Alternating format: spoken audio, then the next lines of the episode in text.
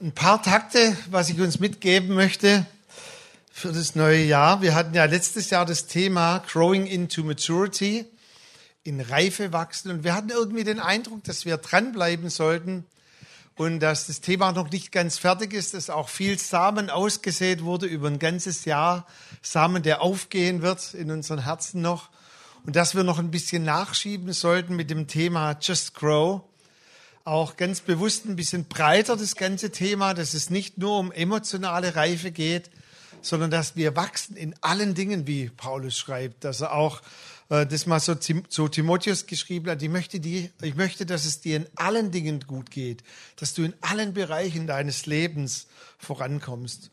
Und so haben wir das Thema genannt, Just Grow. Und ich möchte heute Abend eine ganz, ganz kurze Einführung machen, die uns dann auch hinleitet, überleitet zum Abendmahl. Ein ganz kleiner Bibelvers, den ich gleich einblenden werde aus dem Lukas-Evangelium. Da möchte ich noch ein paar Takte äh, zuvor dazu sagen. Diese vier Evangelien sind ja geschrieben worden von vier unterschiedlichen Personen. Und jeder hat einen ganz bestimmten Grund, warum er schreibt. Äh, Matthäus war Jude. Ihm war es ganz arg wichtig, dass er auch nochmal ganz detailliert belegt, dass Jesus Christus der Sohn Gottes ist, der versprochene Messias. Er steigt ein gleich mit einer relativ detaillierten Ahnenabfolge mit lauter Namen. Also Matthäus war in dieser Absicht sein Evangelium, in dieser Hinsicht geschrieben. Dann Markus, das gefällt mir vor allem, der war umf zack, ein bisschen Bildzeitungssprache, der bringt nur die Fakten und zack und zack und zack. Auch sehr leicht zu lesen, der erzählt all die Wunder. Also wenn du ein glaubensstärkendes Evangelium brauchst, Markus ist sehr geeignet, weil er alle Wunder nacheinander auflistet. Johannes ist etwas auch für die Leute, die Emotions brauchen. Er erzählt auch so als der emotionale, der Kuschel-Joe nenne ich ihn immer wieder. Er erzählt auch ein bisschen, wie es Jesus ging in all diesen Dingen. Und Lukas, Lukas war eigentlich ein, ein Arzt, der geschrieben hat. Und er hat sein Evangelium geschrieben, vor allem um Nichtjuden auch das Evangelium nahezubringen. Und er hat manchmal Details eingebaut, wo du staunst, Lukas, warum schreibst du das? Nun, er muss gewissenhaft gewesen sein. Und als Arzt schreibt er nun in Lukas 2, Lukas Kapitel 2, im Vers 40 über Jesus, so als Kleinkind, eine erstaunliche Aussage. Das Kind aber wuchs und wurde stark. Danke, Lukas, dass du uns das berichtest. Das ist bei den meisten Kindern so der Fall.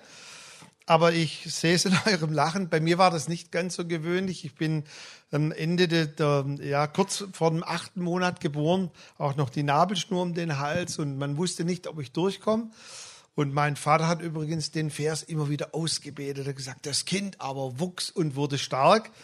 In der Kindheit wollte man mich mehrmals in die Kur schicken, damit ich zunehme. Heute muss ich eher in die Kur, damit ich abnehme. Aber Lukas schreibt hier, das Kind aber wuchs und wurde stark. Und dann kommt noch ein Zusatz. Und er beobachtete bei diesem Kind etwas. Es war voller Weisheit und Gottes Gnade lag auf ihm. So sehr eigentümlich, da schon als Kleinkind Lukas hier eine Beobachtung macht bei diesem Jesuskind, dass er beobachtet, hey, es wuchs zwar auch natürlich, aber da war eine unaussprechliche Gegenwart Gottes auf seinem Leben. Da war etwas von Gottes Gnade auf seinem Leben. Da war Weisheit auf seinem Leben. Auch wie er schon in jungem Alter wahrscheinlich, lesen wir auch nachher mit zwölf, wie er ganz erstaunliche Antworten von sich gegeben hat. Und Lukas spricht eben hier von einer Entwicklung, auch von einem Grow, just Grow, über das Natürliche hinaus, dass es etwas gibt, was wir auch brauchen und benötigen, dass wir vor allem Weisheit und die Gnade Gottes brauchen, dass wir stabil und gut wachsen, auch im Jahr 2018. Im Psalm 90, Vers 14, ich glaube, der Psalm ist von Mose, ein Lied Moses, dort schreibt Mose mal, sättige mich früh in meinem Leben mit deiner Gnade, so werde ich fröhlich sein mein ganzes Leben lang. Das bedeutet, wer früh mit dieser Gnade Gottes in Kontakt kommt, der hat in seinem Leben etwas implantiert. Wenn diese Gnade Gottes in dein Leben hineingekommen ist, dann hast du eine Substanz, die dir hilft, dass du emotional und dass du dich in der Ganzheitlichkeit gut entwickeln kannst. Und deshalb betet Mose, das Lied des Moses ist ja ein Lied oder ein Psalm von einem reifen Menschen. Er sagt, bring den Menschen früh die Gnade Gottes bei. Bring ihnen früh die Gnade Gottes, denn je früher wir unseren Kindern schon die Gnade Gottes bringen, sie verwurzeln in der Gnade Gottes, desto stabiler werden sie sich entwickeln. Ist mit der Luft okay? Sollen wir zumachen, oder? Glaube, man kann langsam wieder zumachen, Matthias. Vielen Dank.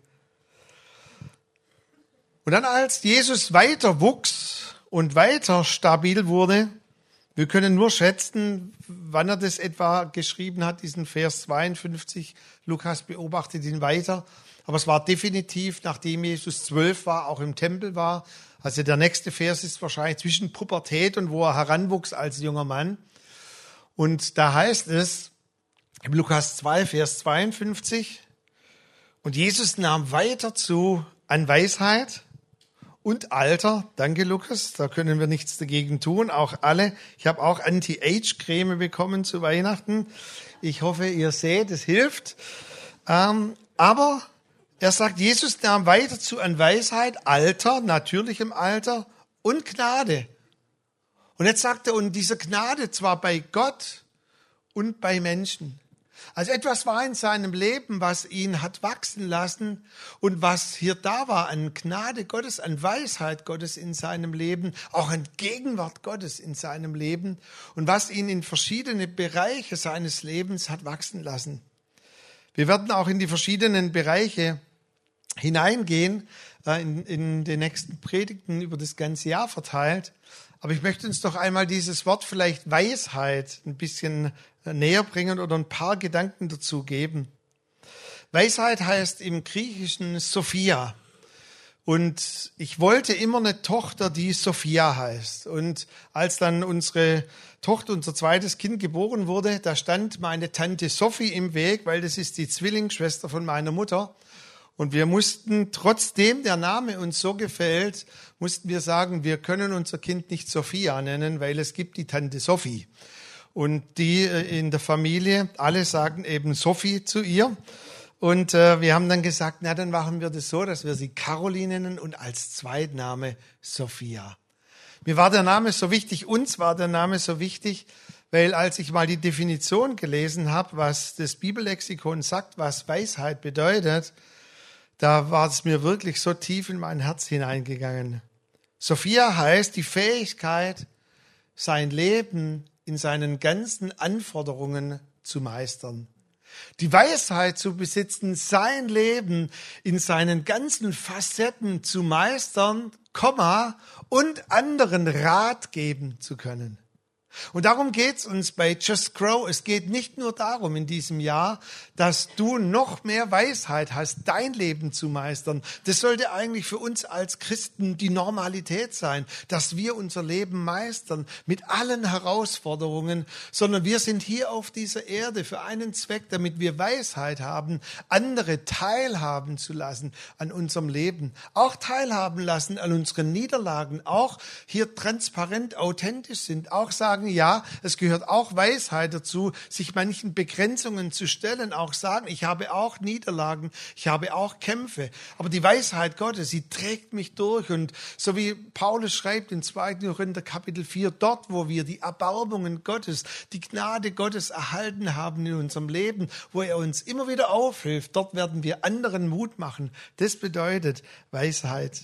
Die Fähigkeit, sein Leben zu meistern, noch mehr anderen Rat zu geben, anderen auch Hilfeleistung zu geben. Und aus dem Buch haben wir dann entlehnt eine Übersicht, und die möchte ich uns kurz einblenden, wie jemand es ein bisschen so in eine Struktur gebracht hat, was es bedeutet, dass Jesus zunahm an Alter, an Weisheit, an Gunst bei Gott und Menschen und er hat es so klassifiziert in vier Bereiche, in den physischen Bereich, also den körperlichen Bereich, den mentalen, den spirituellen und den relationalen Bereich. Und keine Angst, ich werde nicht in die vier Punkte hineingehen, jeweils mit 15 Minuten, sondern ich lasse das einfach mal so auf euch wirken, weil wir einzelne Punkte über das Jahr verteilt immer wieder herausnehmen werden und herausnehmen wollen. Aber ich möchte dir eine Spur legen, eine Idee mitgeben. Ich glaube, dass wir wirklich auch uns gesund, ganzheitlich gesund entwickeln, wenn wir in allen vier Bereichen uns entwickeln, so wie es Lukas bei Jesus gesagt hat. Er nahm zu an Alter, an Körperlichkeit, er nahm zu an Gunst bei Gott und Menschen. Und hier diese Bereiche physisch, körperliche Gesundheit. Ich glaube, wir können auch, wenn wir nachher ins Abendmahl gehen, diese vier Bereiche mit hineinnehmen. Vielleicht hast du gerade Herausforderungen mit der Hütte, in der wir stecken. Paulus hat es ja so gesagt, ich habe immer noch eine Hütte, in der ich stecke und die macht von Zeit zu Zeit mal Probleme. Und je älter man wird, desto mehr zwickt und zwackt überall, trotz Anti-Age-Creme. Und auch übrigens solche Dinge, wir unterschätzen, ich habe es in der letzten Predigt gesagt, ein gesunder Schlaf wirklich auch eine Distanz haben zu können. Um uns gesund zu entwickeln, brauchen wir einen, einen, gesunden Schlaf, wo wir auch wirklich frei werden von Dingen, Dinge ablegen können. Vorhin haben wir es gesungen, ich will frei sein. Dass wir schlafen und ruhen in der Gegenwart Gottes, also der ganze physische Bereich. Dann der mentale Bereich, ihr seht es hinter mir auf dem Schaubild. Jesus nahm zu an Weisheit. Ich weiß nicht, welche Entscheidungen du treffen musst in diesem Jahr oder welche Entscheidungen noch auf dich zukommen. Ich wünsche dir nur eines, viel Weisheit. Und dass du vor allem immer das auch tust, was wir vorhin gesungen haben. Ich möchte in das ganze Jahr hineingehen mit Jesus. Wenn nur Jesus dabei ist, dann frage ich dich nach anderen Dingen. Jesus, what would you do? Jesus, was wäre deine Entscheidung? Und dass wir diese Weisheit auch annehmen und im Jakobusbrief heißt es ja auch, dass es ein Zeichen von, von sich hingeben ist, von Demut, auch zuzugeben, ich habe nicht die Weisheit mit Löffeln gefressen. Und deshalb sagt hier Jakobus, wem es mangelt, der bitte, Gott gibt gerne. Gott gibt gerne, das ist kein Schwabe. Gott gibt gerne, der gibt im Überfluss. Hey, frage in deinen Herausforderungen nach Weisheit. Dann der andere Bereich, seht ihr hier auf der Seite oder auch auf diesem oh, Flipchart, Entschuldigung, spirituell, Gunst bei Gott, auch diese Nähe zu Gott, auch diesen Hunger nach der Gegenwart Gottes. Deshalb haben wir übrigens auch diese Abende installiert, dass wir an diesen Abenden eine Plattform haben wollen, wo wir Gott begegnen können, wo unser Hunger, unsere Leidenschaft für Gott, aber auch ehrlich zu sein, wenn du vielleicht sagst, Mensch, im letzten Jahr, da, da gab es so viele Momente, wo es so trocken war in meinem Leben. Ich habe manches Mal gar keinen Bock mehr gehabt, die Bibel zu lesen oder das Gebet fiel mir so schwer oder auch wenn andere sich so gefreut haben in der Anbetung, bei mir war es wie, wie eine Wand vielleicht vor mir. Ich komme gar nicht mehr so hinein in Gottes Gegenwart. Dann bring ihm diesen Bereich und sage, Gott, ich möchte in dem Jahr spirituell wachsen. Ich möchte in eine tiefere Beziehung mit dir hinein. Und dann der letzte Bereich der Beziehungen, Gunst, bei Menschen. Forscher haben herausgefunden, dass dauerhafte Stresspunkte in unserem Beziehungsumfeld wesentlich zu einer gesunden Entwicklung auch unseres Körpers, unserer Psyche beitragen. Das bedeutet, je näher vielleicht Menschen sind am Arbeitsplatz, in deiner Verwandtschaft oder wo auch immer, je näher und je häufiger du in Stressbeziehungen, in Stresspunkten, in Beziehungen lebst, wo Spannungen sind, desto mehr hat es eine Auswirkung auf dein Leben. Und deshalb vielleicht auch diese Bereiche Gott hinzulegen. Vielleicht auch Sorge für Menschen. Ja, auch Sorge. Wir waren an, äh, kurz vor Weihnachten noch bei meinen Eltern und obwohl mein Papa jetzt wird er bald 94 sagt, wir brauchen uns keine Sorgen machen um uns. Also ich frage ihn, Papa, wie geht's dir? Er sagt immer gut und fragt gleich, wie es der Gemeinde geht übrigens. Und dann fragt er, wie es uns allen geht. Ich sage, Papa, ich habe gefragt, wie es dir geht. Mir geht's gut. Aber ich habe gesehen, so gut wie er meint, dass es ihm geht, geht es ihm doch nicht mehr. Auch meine Mutter. Und da machst du dir natürlich auch Sorgen um die Personen. Und auch diese Dinge vor Gott zu bringen und sagen, Gott, ich möchte auch für Angehörige vielleicht, wo ich in Kontaktumfeldern bin, wo ich mir auch Sorgen mache, wo vielleicht auch ich ganz bewusst auch beten möchte, dir diese Personen anvertrauen möchte. Bringe Gott heute Abend, ohne dass du vielleicht viel darüber weißt, ohne dass wir viel darüber gepredigt haben bisher. Hör mal in dich hinein, in diese vier Bereiche und bringe doch Gott genau das, was jetzt so spontan in deinem Herzen hochkommt, was der Heilige Geist so highlightet in deinem Geist, in deinem Herzen. Wo du magst, da ist vielleicht ein Hunger, wo du sagst, Gott, ich möchte in eine tiefere Beziehung mit dir.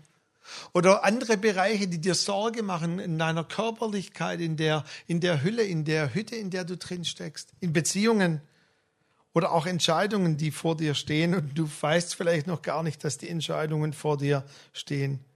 Bring Gott ganz bewusst heute Abend diese vier Bereiche und dann drück ihm diesen Wunsch aus, den Conny hier so super auf dieser Folie uns mitgegeben hat für das Jahr. Conny, vielen Dank für deine mega, mega Arbeit, die du immer für uns tust.